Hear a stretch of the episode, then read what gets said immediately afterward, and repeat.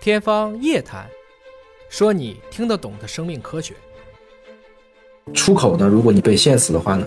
那其实大家就会越来越累。嗯啊，生命不是这个样子的，生命总会找到出口。因为老师，我们都知道您是做了二十多年的基因研究，啊是为什么这一次会出这样一本育儿书呢？呃，其实也不能算是一本育儿书吧，嗯啊、就是从生命科学的角度想去谈一谈自己对教育的理解，嗯啊，因为我觉得这个，特别是自己有了孩子以后，也看到身边呢也有很多的同事，我觉得我们现在的这个中国的教育走向了一个非常不好的一个极端，嗯就内卷，嗯因为内卷是一个没有结果的事情，啊，这个我觉得任何事情只要走到内卷，那就是所有的人都在努力，但是最终的出口呢，如果你被限死的话呢，那其实大家就会越来越累嗯，啊，生命不是这个样子的，生命总会找到出口，嗯那啊如果你让生命的出口限制死了，固定掉了，这个其实本身来讲呢，它并不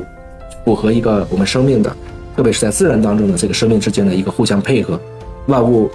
其实你不能说自然界没有竞争，但是它的这种竞争呢，最后是以一个寻找到了合适的生态位，是共同构成了一个更加丰富的生物多样性，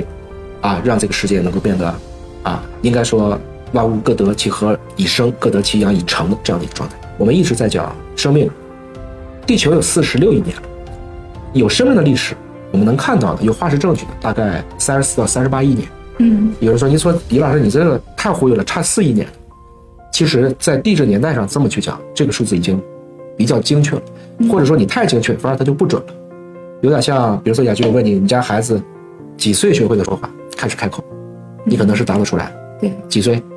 嗯这一岁多开始会一岁多开始会说，但是具体是哪一天 呢？肯定是忘了吧。所以，当我们讨论四十六亿年的时候，你只能说这是在哪一亿年，嗯我们才能说得清楚，那个时候是比较准的。你说具体到哪个百万年，已经很难说了。嗯但是我之所以讲这个意思，就是在于从，比如说就是三十四亿年，最开始出现的一定是很简单的单细胞的生物，它一点点变复杂，嗯从简单到复杂，从水生到陆生，可能有一部分又回到水里，比如说我们的像鲸豚，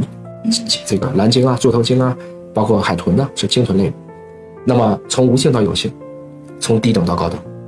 这样的一个过程，生命一直在演化。它为什么不叫进化呢？因为它是跟环境附着的。我们当说进化的时候呢，你会觉得，哎，好像自然界有一种力量，永远是让你越来越好。其实不是，